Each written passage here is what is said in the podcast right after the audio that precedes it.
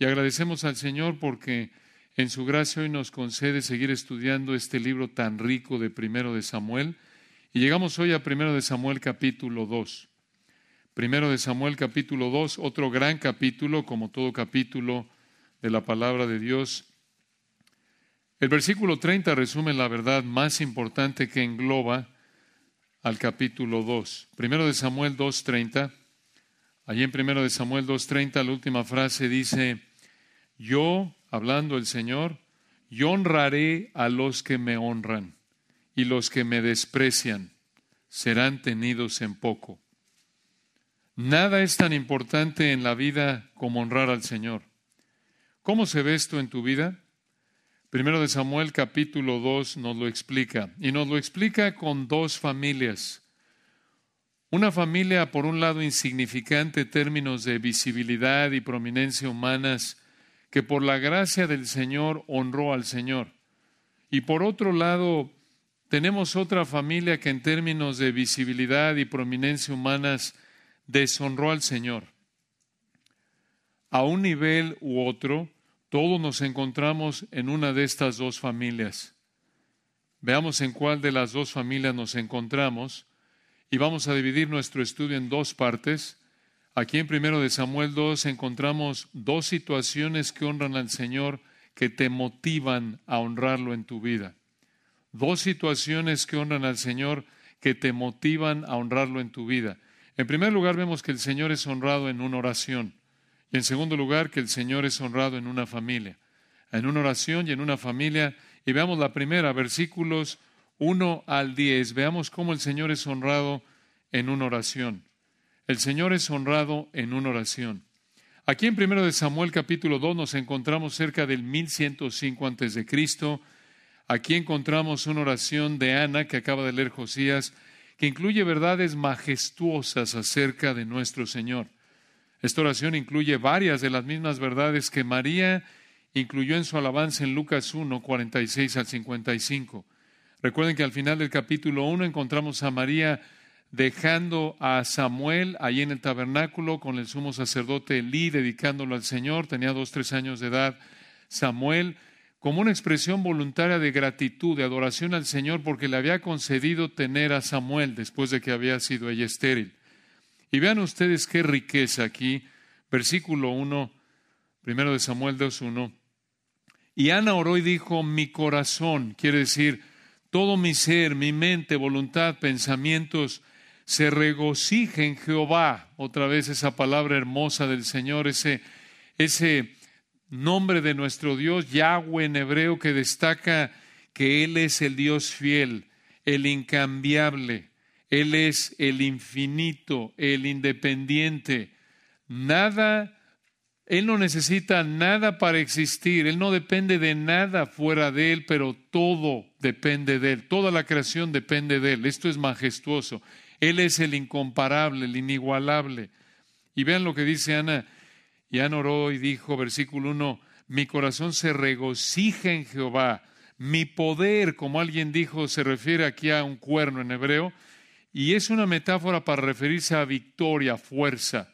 Ana aquí está honrando al Señor, reconociendo que su fuerza, su victoria, se debe a Él, se exalta en Jehová. Y continúa versículo 1, mi boca se ensanchó sobre mis enemigos, por cuanto me alegré en tu salvación. La idea aquí es que ella estaba gozosa porque el Señor le concedió tener un hijo en el capítulo 1. Pero vean, hermanos, que en el versículo 1 dijo dos veces que, que se regocijaba en Jehová, se exaltaba en Jehová. Y el resto de la oración reflejó esto. ¿Cómo? Ni una vez mencionó de manera explícita al bebé que el Señor le dio. Y lo que más enfatizó en esta oración es la soberanía total de Dios. Y aquí, hermanos, ustedes tienen la clave del gozo para ti como cristiano. Y es esto estar concentrado en Jehová. En otras palabras, estar escogiendo pensar y vivir centrados en las perfecciones del Señor Jesucristo, tal y como Él las ha revelado en su palabra. Esto es gozarse en el Señor, Filipenses 3.1. Incluso cuando el Señor te da lo que le pides, como en el caso de Ana, no te desvías de que el centro de tu adoración sea Él, como Ana. No dejó de adorar al Señor porque ahora ya el Señor le había dado un hijo, a veces una bendición temporal, incluso si es en respuesta a la oración, a veces una bendición temporal puede ser una prueba tanto como una aflicción temporal. ¿Cómo? Por la tentación a dejar de concentrarnos en el Señor, por concentrarnos en su bendición, como dice 1 Timoteo 6, 17. Y en ese punto, tu gozo no es en el Señor, sino en su bendición. Y cuando haces eso, tu gozo es frágil, tu gozo es superficial. ¿Por qué? Porque si el Señor nos quita esa bendición, el gozo se va junto con esa bendición porque es un gozo en la bendición, no en el Señor. Pero cuando nos gozamos en el Señor, podemos gozarnos siempre, Filipenses 4:4, porque Él es igual siempre, tengamos o no bendición. Y vean cómo Ana confesó, perdón, Vean cómo Ana comenzó enfatizando la exclusividad total del Señor. Versículo 2, no hay nadie como Él. Él es el inigualable, el incomparable. Dice aquí el versículo 2, no hay santo como Jehová. La idea es que no hay otro que sea perfecto, que esté totalmente apartado de su creación. No hay santo como Jehová. Nadie más que Él es la fuente de la perfección, porque versículo 2 al final, no hay ninguno fuera de ti, no hay ni un ser en la creación que sea como Él, el Dios trino. Y versículo 2 al final añade, y no hay refugio, en el hebreo no hay roca como el Dios nuestro. ¿Qué significa esto de que Dios es una roca? Que Dios es perfectamente confiable, que jamás fallará. Piensen en esto, ¿cómo no nos vamos a regocijar en Él si nunca nos va a quedar mal? ¿Se dan cuenta lo, lo torpes que somos, hermanos, espiritualmente hablando? Esto revela nuestra pecaminosidad. Somos tan dados a fijarnos, a gozarnos en la bendición que Él nos da, regocijarnos en eso. Y de esa manera nuestro gozo está arraigado en la circunstancia, no en el incomparable, el inigualable, el incambiable, el infinito. Y vean el versículo 3, Ana siguió orando, vean cómo honra esta oración al Señor. Versículo 3, no multipliquéis palabras de grandeza y altanería, cesen las palabras arrogantes de vuestra boca, porque el Dios de todo saber es Jehová, y a Él toque el pesar las acciones. En otras palabras, no seas arrogante, porque Jehová lo sabe y te va a juzgar. Santiago 4, Él resiste a los soberbios y da gracia a los humildes. Y vean una muestra de esta verdad, versículo 4, primero de Samuel 2, 4. Los arcos de los fuertes fueron quebrados y los débiles se ciñeron, esto es, se vistieron de poder. En el 5, los saciados se alquilaron por pan y los hambrientos dejaron de tener hambre. Hasta la estéril ha dado a luz siete, esto apuntando a algo completo. Y la que tenía muchos hijos languidece, esto es, se debilita, se cansa, pierde fuerzas. Recuerden, el Señor le concedió a estar completa con Samuel, en la idea aquí, aunque ella había sido estéril. Pero a Penina, que irritaba a Ana, Dios la humilló al concederle hijos a Ana. Y en los versículos 6 al 10, observen cómo Ana describió el poder y el control absolutos del Señor en varios contrastes en forma de poesía. Versículo 6. Jehová mata y él da vida. Él hace descender al Seol y hace subir. ¿Cómo que mata y da vida, hombre? Si ya se, una vez muerto el perro se acabó la rabia. ¿Cómo? Esto está hablando de resurrección. El Señor, solo Él otra vez, solo Él tiene el poder de levantar a los muertos. Es la idea. Y vean aquí su control sobre todo detalle de la vida humana, sobre toda posesión, toda posición. Versículo 7 Jehová empobrece y él enriquece. Abate, la idea es lleva abajo y enaltece. En el 8, él levanta del polvo al pobre, esto es al indefenso en el hebreo, y del muladar, esto quiere decir del montón de cenizas, exalta al menesteroso, quiere decir al pobre o al necesitado. para hacerle sentarse con príncipes y heredar un sitio de honor. Vean ustedes, lo que en términos humanos es imposible, el incomparable, y solo Él lo puede hacer. Un pobre, el que esté en un montón de cenizas, el que esté en una posición de incapacidad, impotencia humana total, no tiene la capacidad de levantarse de esta manera. Solo Jehová puede levantarlo. ¿Y cómo puede el Señor hacer esto? Porque Él es el creador. ¿Dónde dice eso? Al final del versículo 8, primero de Samuel 2.8. Porque de Jehová son las columnas de la tierra y Él afirmó sobre ellas el mundo. Hermanos, ¿cómo no nos vamos a gozar en Él? Somos unos torpes, miopes espiritualmente hablando. Esta sección de los versículos 6 al 10 nos animan a confiar en el Señor, nos animan a humillarnos ante Dios igual que Ana. ¿Saben por qué? Porque nos recuerda que todo lo que vivimos está bajo su control. Y esa humildad se ve como Ana, si realmente nos humillamos y confiamos en Él como Ana lo hizo, si lo honramos como Ana lo reflejó en esta oración en primero de Samuel, esa humildad, escuchen hermanos, se va a ver, va a ser evidente, se va a manifestar como en la vida de Ana, en primero de Samuel capítulos 1 y 2. ¿Cómo se manifestó esa humildad en Ana? No se amargó cuando la atacó Penina. Si nos humillamos ante el Señor, cuando alguien nos ataca, no nos vamos a amargar, no nos vamos a querer vengar cuando alguien nos ataca, no vamos a querer pelear, no vamos a querer pelear contra, cuando alguien nos ataca, no vamos a buscar agradarnos, sino agradar al Señor y pensar de otros como superiores a nosotros y nos vamos a acercar al Señor en su misión, como dice Filipenses 2, 3, 4 y Filipenses 4, 6. Esa fue la vida de Ana en los capítulos 1 y 2 de primero de Samuel, ¿no es cierto? Si nos estamos humillando por la gracia de Dios y confiando en Él como Ana lo hizo, el Espíritu del Señor va a producir esto en nosotros. Y vean el versículo 9, cómo su poder también se manifiesta en su juicio contra los impíos. Versículo 9, Él guarda los pies de sus santos, mas los impíos perecen en tinieblas, porque nadie será fuerte por su propia fuerza. ¿Por qué? Porque Él da vida a todas las cosas, todas las cosas dependen de Jehová, Él no depende de nadie. Si alguien tiene algo es porque Dios se lo dio en su gracia soberana, sabia. Versículo 10, delante de Jehová serán quebrantados, serán hechos pedazos, es la idea de sus adversarios, y sobre ellos tronará desde los cielos. Y escuchen esto, aquí viene la cereza del pastel, por así decirlo.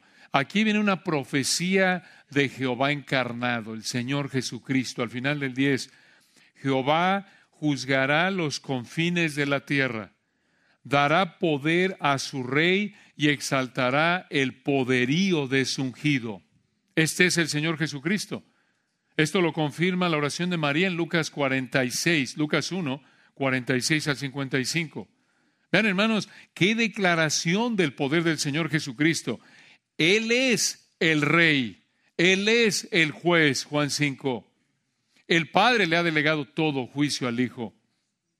Y si el Señor te ha salvado mediante la fe en Él, después del rapto, después de los siete años de la tribulación futura, vamos a regresar con Él y vamos a ver esta profecía del versículo 10 cumplida cuando Él reina en el milenio en la tierra y por toda la eternidad en el cielo nuevo y en la tierra nueva.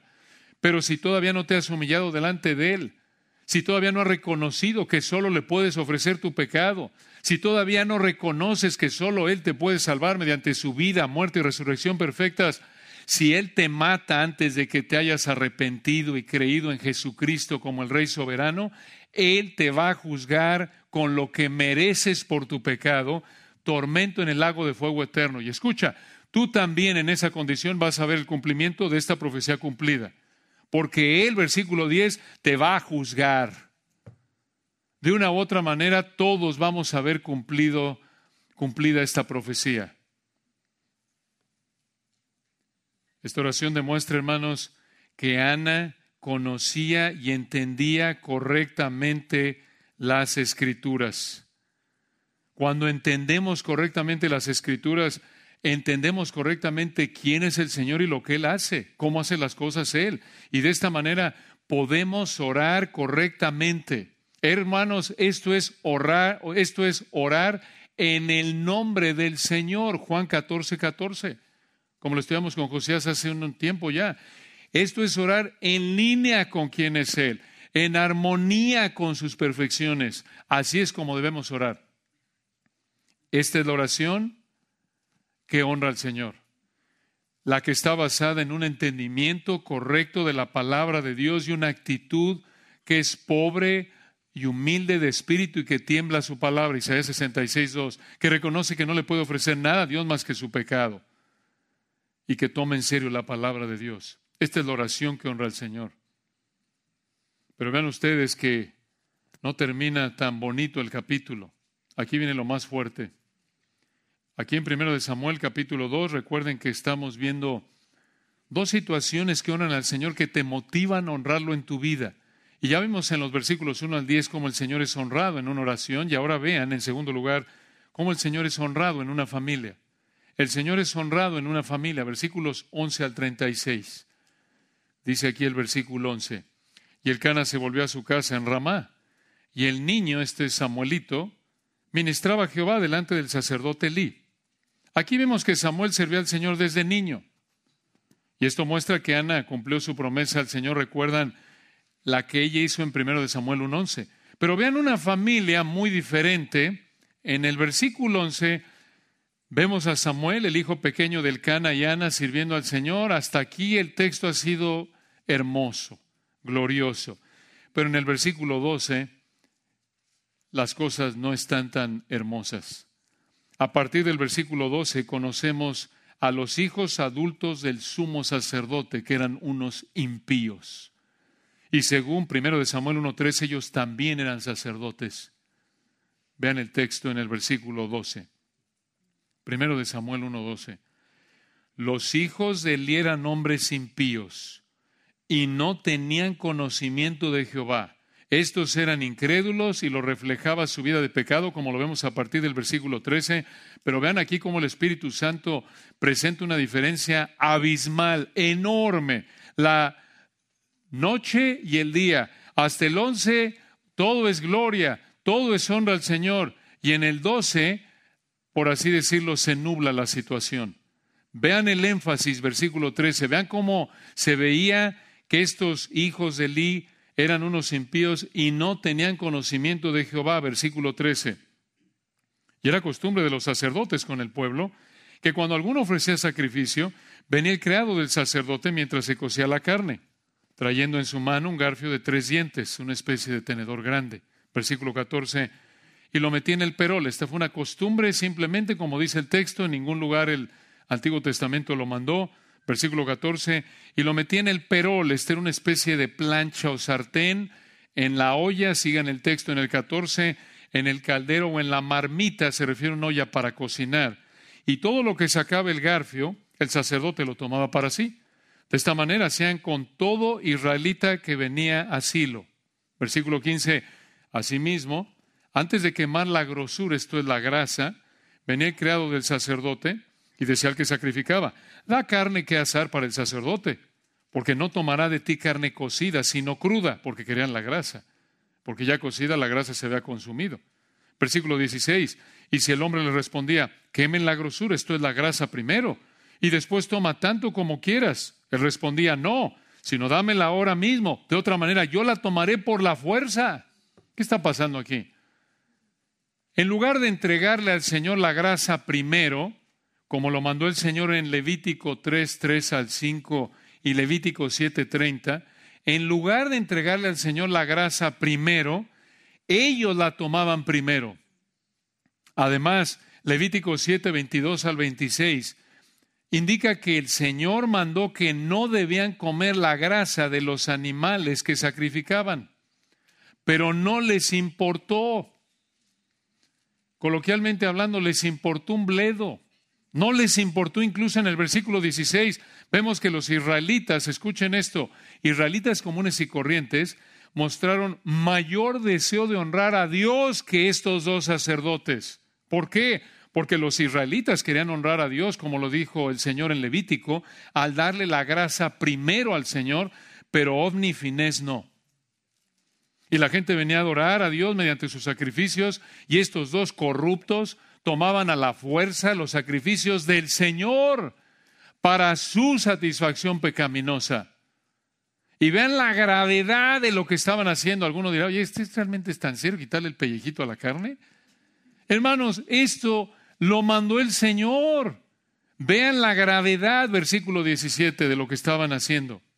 Primero de Samuel 2.17. Era pues muy grande delante de Jehová el pecado de los jóvenes, porque los hombres menospreciaban. Aquí está el punto, no era que el pellejito, no el pellejito. El problema es, versículo 17, que los hombres, estos dos impíos, Ovni y Finés, menospreciaban las ofrendas de Jehová. Esa palabra menospreciaban en hebreo se puede traducir, trataban de manera irreverente o irrespetuosa las ofrendas de Jehová. Ese era el problema. Pero vean la diferencia con Samuel, versículo 18. Otra vez vean cómo el Espíritu Santo aquí presenta la noche y el día. Vean qué diferencia, versículo 18. Y el joven Samuel ministraba en la presencia de Jehová vestido de un efod de lino. ¿Qué es esto? Por lo que vemos aquí y a lo largo del Antiguo Testamento, el efod era una especie de chaleco, una, una prenda de ropa sin mangas, digamos como cosaca, la cosaca creo que así se dice en algunos los que les gusta el fútbol, cuando a veces se entrenan, se ponen una especie como de eh, cosa arriba, un chaleco abierto para distinguir a los equipos si están entrenando. Algo así, una especie de chaleco, una prenda de ropa sin mangas. Solo los levitas lo podían usar y Samuel era levita, como lo vemos en primero de Crónicas 6, 22 al 28. Entonces, era un honor que Samuel usara esto porque reflejaba el lugar privilegiado que el Señor les dio a los sacerdotes de representar a Israel trayendo los sacrificios. Y vean versículo 19, sigue hablando de Samuel. Primero de Samuel 2.19. Y le hacía a su madre una túnica pequeña y se la traía cada año cuando subía con su marido para ofrecer el sacrificio acostumbrado. Ahora recuerden que en el capítulo 1, ya lo mencionamos, Ana había dejado a Samuel a los dos, tres años de edad en el tabernáculo, pero ella, según el versículo 19, ella le hacía y le traía una túnica pequeña cada año. Aparentemente esto indica que Elí cuidaba a Samuel. Y vean lo que le decía el sumo sacerdote Elí a los papás de Samuel, a Elcana y Ana, versículo 20, primero de Samuel 2.20. Y Elí bendijo a Elcana y a su mujer, diciendo, Jehová te dé hijos de esta mujer en lugar del que pidió a Jehová. Y se volvieron a su casa. Esta fue una oración de Elí por Elcana y su mujer en forma de deseo. Por lo que dice el versículo 19, escuchen, esta oración del versículo 20 fue una petición al Señor porque el Señor le compensara a Elcana y Ana con más hijos el haber dedicado a Samuel al Señor, como alguien dijo. Y vean en el versículo 21 la respuesta de gracia del Señor a la oración de Elí. Versículo 21. Y visitó Jehová a Ana, y ella concibió, y dio a luz tres hijos y dos hijas. Ahora una pausa. Este es un resumen. No es que tuvo cinco hijos en un embarazo. Esta parece ser la manera más natural de entender el texto. No es que el Señor le dijo, ¿querías hijos, Anita? Muy bien, mi reina, y te van cinco en un embarazo. Quintillizos. Para que estés ocupadita y ya no me pidas más. Ahora, la idea es que Elí oraba por ellos cada año y con el pasar de los años el Señor les dio estos hijos. Recuerdan que venían cada año a, ahí al tabernáculo en cumplimiento de la ley, como lo explicamos la semana pasada. Y vean el final del versículo 21, este énfasis explicamos la semana pasada que vemos en los primeros siete capítulos de primero de Samuel. Va en picada la familia de Elí y sus hijos y va ascendiendo Samuel en prominencia. Versículo 21 al final y el joven Samuel crecía delante de Jehová. Esto parece apuntar a que Samuel disfrutó del cuidado del Señor en su vida. Y vean de nuevo el contraste. Vean en el 22 la gran diferencia entre el Canaán a Samuel y Elí Ovni Finés, versículo 22. Pero Elí era muy viejo. La idea es que han pasado los años, Elí ha envejecido, Samuel va creciendo y observen, Elí en el 22 oía de todo lo que sus hijos hacían con todo Israel. ¿Qué oyó? Esto habría incluido cómo trataban las ofrendas, versículos 12 al 17, y encima de eso escuchen lo que hacían Ovni Finés al final del 22. Recuerden, estos son los dos hijos del sumo sacerdote, estos son los sacerdotes, hijos del sumo sacerdote, versículo 22 al final, y cómo dormían con las mujeres que velaban a la puerta del tabernáculo de reunión. ¿Oyeron bien? Estaban fornicando con estas mujeres. ¿Quiénes eran estas mujeres? A estas mujeres las vemos siglos antes, desde Éxodo 38, 8, y quizás ayudaban a limpiar los utensilios en el tabernáculo, limpiaban el patio del tabernáculo, ayudaban otras mujeres que iban a adorar al tabernáculo. Es probable que eran mujeres que de manera voluntaria se habían dedicado a servir al Señor en un voto nazareo, como lo vemos en Números capítulo 6. Pero realmente, hermanos, era algo descarado. Era una impiedad de lo más bajo. Escuchen, que los hijos del sumo sacerdote, que eran sacerdotes, se aprovecharan de estas mujeres que estaban ahí para servir al Señor de manera voluntaria y fornicaran con ellas. Nada diferente de la impiedad que cometen los impostores en nuestra época, que se dicen pastores en congregaciones que se dicen cristianas, y aprovechan su posición para satisfacer sus deseos pecaminosos, como lo vamos a estudiar a fondo con Josías en 2 de Pedro capítulo 2. Y vean cómo Elí reprendió a sus hijos, versículo 23. Y les dijo, ¿por qué hacéis cosas semejantes? Porque yo oigo de todo este pueblo vuestros malos procederes. No, en el 24, hijos míos, porque no es buena la fama que yo oigo pues hacéis pecar al pueblo de Jehová, reconoció su influencia pecaminosa. En el 25, si pecar el hombre contra el hombre, los jueces le juzgarán. La idea es que si un hombre pecaba contra otro, los jueces aplicaban la ley y resolvían el problema. Pero versículo 25 al final, mas si alguno pecare contra Jehová, ¿quién rogará por él? Esto significa que Omnifines, estos sacerdotes corruptos, hijos de Elí, habían pecado contra Dios y escuchen, merecían morir por haber tratado las ofrendas como lo hicieron según Levítico 7:25. Pero vean cómo respondieron a la reprensión de su padre, versículo 25, mucha atención. Pero ellos, al final del 25, Ovnifinés, ellos no oyeron la voz de su padre. Escuchen la razón, porque Jehová había resuelto hacerlos morir. Qué versículo tan fuerte. Observen la soberanía de Dios en esto. Estos dos sacerdotes corruptos no dejaron su pecado, porque Dios ya había determinado que los iba a matar. Dices tú, ¿y acaso esto no muestra una falta de misericordia, de paciencia por parte de Dios? Por supuesto que no. Esto indica que el Señor determinó juzgarlos porque ellos rechazaron a Dios y de manera persistente. Dices tú, ¿cómo sabemos eso? Porque pudo haberlos fulminado en cuanto pecaron, como lo hizo con Adab vio en Levítico capítulo 11, pero no lo hizo. Y tuvieron tiempo de arrepentirse y no lo hicieron. Además de otros indicadores en el texto que muestra que esto fue algo recurrente, no es que la primera mujer que vino ahí se acostó con ella, se acostaron con ella, no, esto era recurrente, las mujeres, esto pasaba, era una fama que ya habían adquirido, dice el texto, y tuvieron tiempo de arrepentirse y no lo hicieron y rechazaron entonces al Señor y escuchen, aunque tuvieron el máximo nivel de privilegio en el servicio espiritual que podía tener un israelita en esa época, que era servir como sacerdote, no se arrepintieron. Y el Señor los endureció como juicio contra su pecado.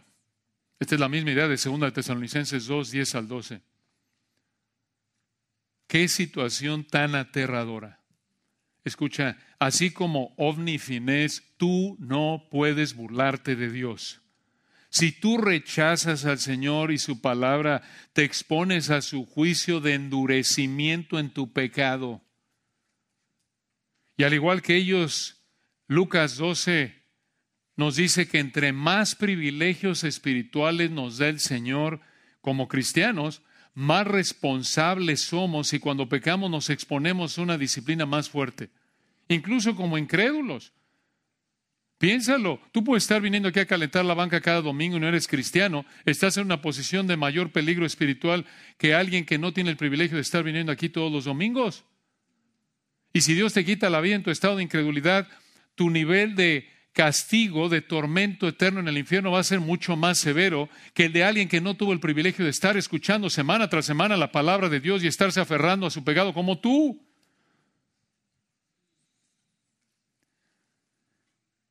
De nuevo aquí viene una brisa de aire fresco, versículo 26.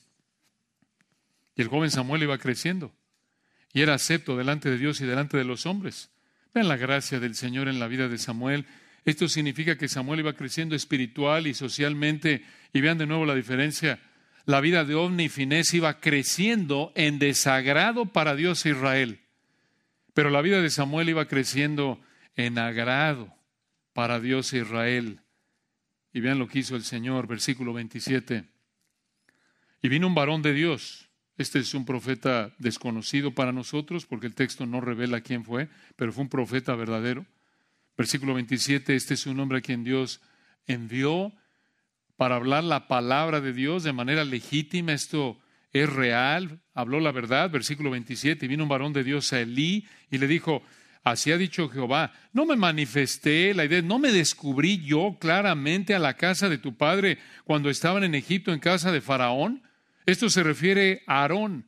Aarón era tataratatarabuelo de Elí. La idea es que Dios tomó la iniciativa de escoger a Aarón. Y hablando de Aarón, vean para qué lo escogió, versículo 28. Primero de Samuel 2.28.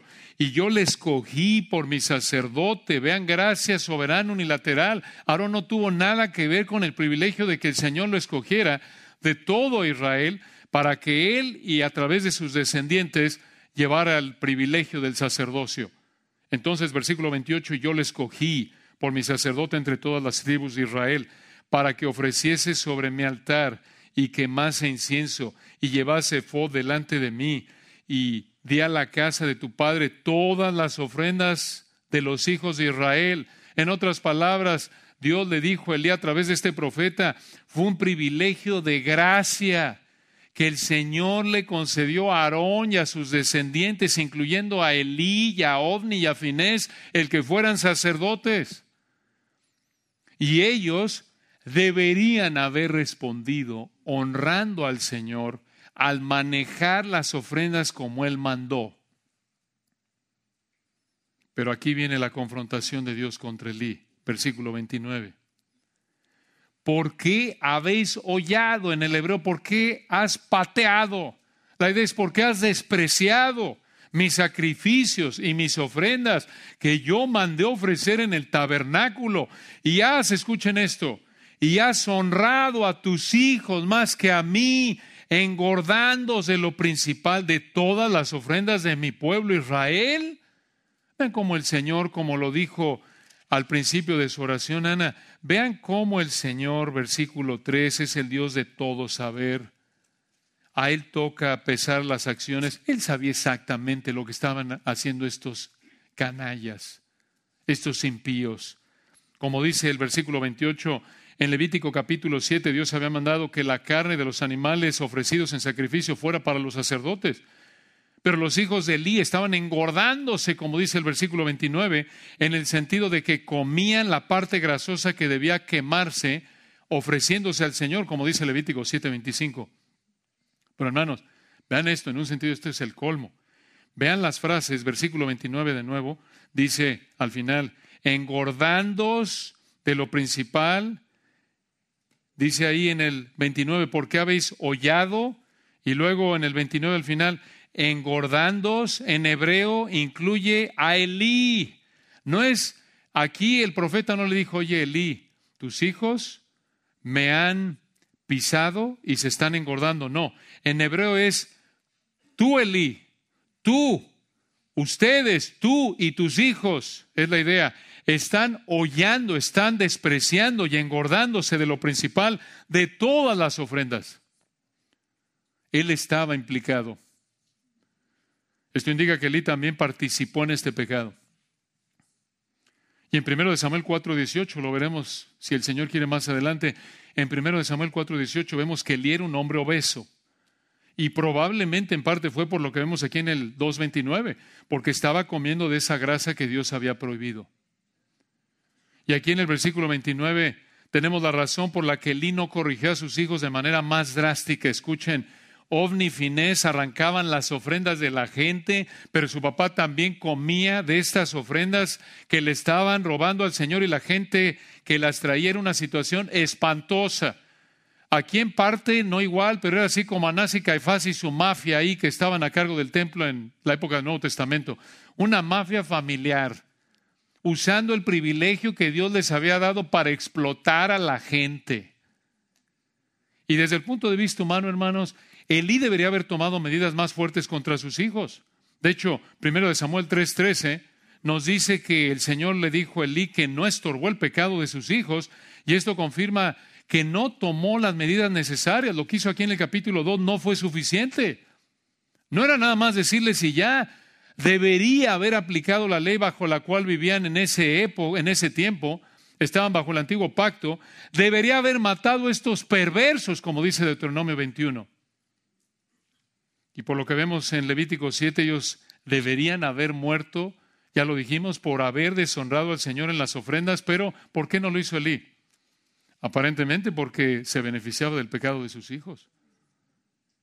En lugar de usar el privilegio de gracia que el Señor les dio para beneficiar al pueblo de Israel, para servir, lo usaron para beneficiarse a sí mismos, para servirse a sí mismos. Hermanos, esto es lo opuesto a cómo debemos usar el don espiritual que nos ha dado el Señor a cada cristiano. El don espiritual que el Señor nos ha dado es para servir a su iglesia, no para servirnos a nosotros mismos. Primera de Pedro 4:10, cada uno según el don que ha recibido, ministrelo a los otros. Úselo para servir a otros como buenos administradores de la multiforme gracia de Dios.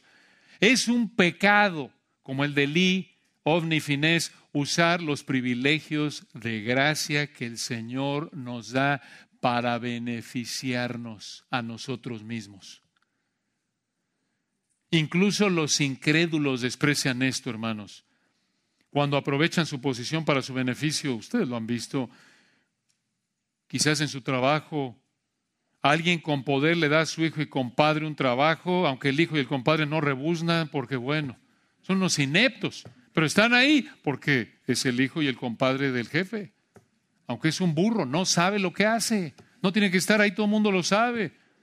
Pero está ahí, ¿por qué? Porque están aprovechando su poder para beneficiarse a sí mismos. Y vean la frase del versículo 29. Esta frase tan importante, has honrado a tus hijos más que a mí. Aquí tienen ustedes parte de la idea primordial de este capítulo que la vemos ya presentada de manera completa en el 30 al final. Pero vean ustedes en el 29, has honrado a tus hijos más que a mí. Escuchen, eso fue lo que hizo Elí al honrar a sus hijos antes que al Señor. Elí violó el primer mandamiento de Éxodo 22 y 3, pecó de hijólatra. Le importaba agradar a sus hijos más que al Señor. Debemos ser como el Cana y Ana por la gracia de Dios. Ellos honraron al Señor más que a su hijo. Incluso usaron a su hijo como un instrumento para honrar al Señor. Ese fue su anhelo. Pero cuando preferimos honrar a alguien más que al Señor, pecamos como Elí. Cuando preferimos honrar a alguien más que al Señor, pecamos como Elí. Esto es idolatría. Incluso si eres tú nada más el que quieres honrarte. Cuando prefieres tú honrarte más que al Señor, pecas de idólatra. Y vean en el versículo 30, después de denunciar su pecado, aquí viene la médula del capítulo 2, el Señor le explicó a Eli cómo lo iba a juzgar por su pecado. Aquí tienen ustedes un resumen de los dos contrastes, las dos diferencias que vemos a lo largo del capítulo 2 en las dos familias. Versículo 30, Dios le dijo a través de este profeta Elí, Versículo 30, por tanto, Jehová, el Dios de Israel, dice, Yo había dicho que tu casa y la casa de tu padre andarían delante de mí perpetuamente. En Éxodo 29, 9, el Señor había dicho que Aarón y sus descendientes serían sacerdotes, es la idea. Mas ahora ha dicho Jehová, versículo 30, nunca yo tal haga, porque, y aquí viene la idea clave del capítulo, yo, dijo el Señor, yo honraré a los que me honran y los que me desprecian serán tenidos en poco. Elí había despreciado al Señor al haber honrado a sus hijos más que al Señor, como dice el versículo 29. Y por lo tanto, el Señor lo iba a tener en poco. ¿Qué significa eso? Que iba a juzgar Elí. ¿Cómo sabemos eso? Versículos 31 al 34. Vean primero de Samuel 2:31.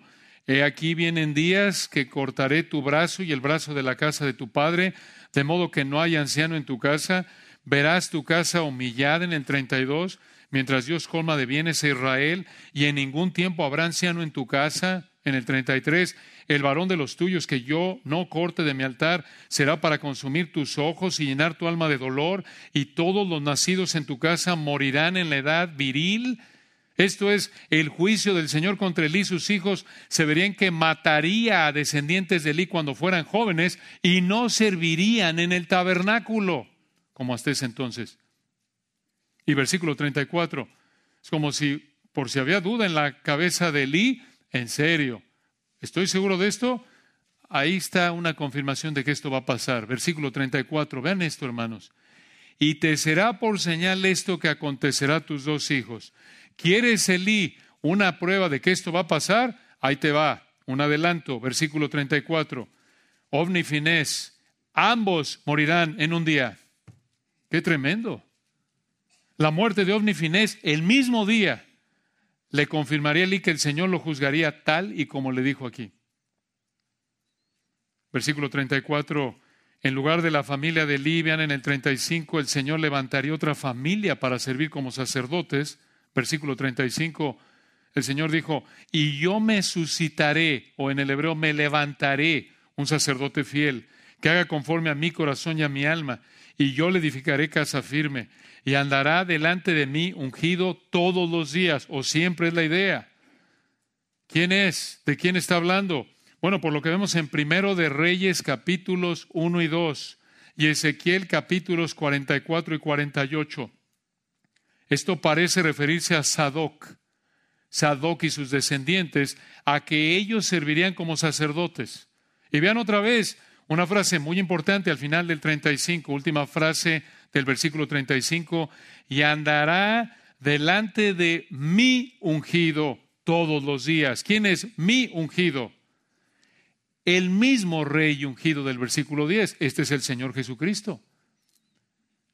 Esta es una pista para entender, creemos que este es Sadoc, porque tal como lo indica el libro de Ezequiel, escuchen, cuando el Señor reina en la tierra, aquí en el futuro, en el templo del reino milenial, aquí, los descendientes de Sadoc estarán sirviendo como sacerdotes.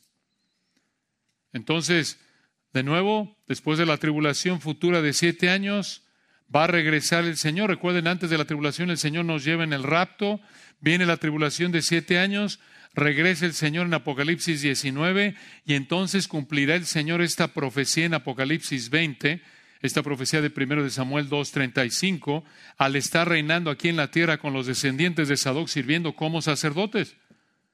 Y vamos a ver nosotros el cumplimiento de esta profecía. Vamos a estar aquí con el rey, si somos creyentes genuinos, honrándole. Y vean en el 36 cómo concluyó este mensaje de juicio el Señor contra Elí. Primero de Samuel 2.36. Y el que hubiere quedado en tu casa vendrá a postrarse delante de él por una moneda de plata y un bocado de pan, diciéndole, te ruego que me agregues a alguno de los ministerios para que pueda comer un bocado de pan. Esto significa que los descendientes de Elí terminarían como mendigos. Mendigos. El Señor, vean, Iba a humillar Elí por su soberbia, reflejada en honrar a sus hijos más que al Señor. Y este juicio vuelve a mostrar la verdad del versículo 3. ¿Cuál es esa verdad? que el Señor conoce y juzga al soberbio que desprecia al Señor honrando a alguien antes que al Señor. Y el Señor hace esto, escuchen, con creyentes e incrédulos por igual. Claro, el nivel de juicio es diferente. Los hijos de Elí no eran creyentes y el Señor los iba a matar, iban a terminar, de hecho terminaron en el infierno. No hay registro en las escrituras de que se arrepintieron. Y de hecho lo confirma el texto, dijo, el Señor ya los había entregado a su pecado, ya los había endurecido. Un endurecimiento judicial debido a su pecado, persistieron en su pecado y el Señor selló su, su rebeldía, no se arrepintieron, Murieron, terminaron en el infierno y Elí, por otro lado, sería juzgado temporalmente, aunque Elí era un creyente genuino. Dice, ¿esto era un creyente genuino? Creemos que sí, a la luz de lo que vemos aquí. Mucho pecado en él, sí, pero su fe genuina se ven que oró por Ana y el Cana, capítulo 1, recuerdan, capítulo 2, cuidó de Samuel, mantuvo abierto el tabernáculo en una época de mucho pecado, la época de los jueces, Podrías pensar de manera pecaminosa, ah, bueno, pues no estoy tan mal, puedo ahí llevármela aquí con mi pecadito consentido como Elí y al final voy al cielo. Si eres un creyente genuino correcto, ninguna condenación hay, pero observa lo que sufrió Elí. Y va a sufrir, no lo hemos visto, pero lo vamos a ver. No creo que te quieras exponer al juicio de Dios, no debe, sería insensato. Horrenda cosa es que en manos del Dios vivo. Claro, esto se manifiesta de manera plena en el infierno eterno para el incrédulo, pero incluso como creyente, Dios al que ama disciplina y azota a todo el que recibe por hijo, y esa disciplina duele y duele bastante. Hebreos 12:6. Entonces, cuando tú como cristiano honras al Señor más que a cualquier otra persona, obedece su palabra. Y Él te honra al bendecirte conforme a lo que Él ha escrito en su palabra incluso como alguien insignificante, invisible en términos de visibilidad y posición humanas, como el Cana, Ana y Samuel, conforme tú honras al Señor más que a cualquier otra persona, Él te va a honrar bendiciéndote conforme a lo que ha escrito en su palabra, conforme a su plan soberano, eterno, perfecto para tu vida. Y cuando tú, por otro lado, como cristiano, honras a alguien más que al Señor, desobedeces la palabra de Dios, desprecias al Señor y Él te tiene en poco al disciplinarte conforme a lo que he escrito en su palabra. Incluso si eres un cristiano a quien Dios ha dado cierta prominencia y visibilidad en términos humanos como ovni, Elí, Finés, no pienses que, bueno, es que yo soy líder de tal o cual, a mí yo soy consen del Señor. Yo soy consentido, yo soy impune. No, Señor. Aquí está. Este fue el sumo sacerdote y sus hijos. Decir peor, porque al que mucho se le haya dado, más se le pedirá. Claro que si tú desprecias al Señor al desobedecer constantemente su palabra como tu estilo de vida, el Señor te quita, y si el Señor te quita la vida en ese estado sin Cristo, te va a tener en poco al juzgarte en el infierno eterno. El punto es, hermanos, que no podemos burlarnos del Señor de manera impune. Si tú lo honras, te honrará, pero si lo deshonras, te tendrá en poco y pagarás caro por deshonrarlo. Oremos. Padre, qué texto tan rico, pero tan fuerte al mismo tiempo. Gracias, Señor, por tu palabra, qué regalo de gracia por tu espíritu. Toda palabra de Dios es limpia, perfecta. Gracias a ti, amado Espíritu, porque tú escribiste cada palabra en el orden perfecto, tal como tú quisiste escribirla y te alabamos por la perfección de tu palabra, te alabamos porque eres incomparable. Gracias por este texto hermoso este texto fuerte. Gracias Señor por enseñarnos que tú honrarás a los que te honran y los que te desprecian serán tenidos en poco. Te pedimos que tu Espíritu nos dé entendimiento, nos ayudes a evaluar nuestra vida para ver si estamos viviendo como Elí, honrando más a alguien que a ti, para confesar nuestro pecado y arrepentirnos. Oramos, Padre, que abran nuestro entendimiento y oramos porque si alguien en esta mañana no te conoce que tengan misericordia, abra su entendimiento, le hagas entender que todo aquel que invocar el nombre del Señor será salvo. Si viene clamando a ti por misericordia, reconociendo que no te puede ofrecer nada más que su pecado. Te rogamos por cualquier persona, si hay alguna en esta mañana en esta situación, lo que más nos dolería en un sentido es verlos como ovni finés que persisten en su pecado y llega el punto en el que no escuchan ya porque tú has resuelto matarlos. Lloramos por tu iglesia, que esto nos motive, Señor, a honrarte a ti más que a cualquier otro amado Señor Jesucristo, para tu gloria. Amén.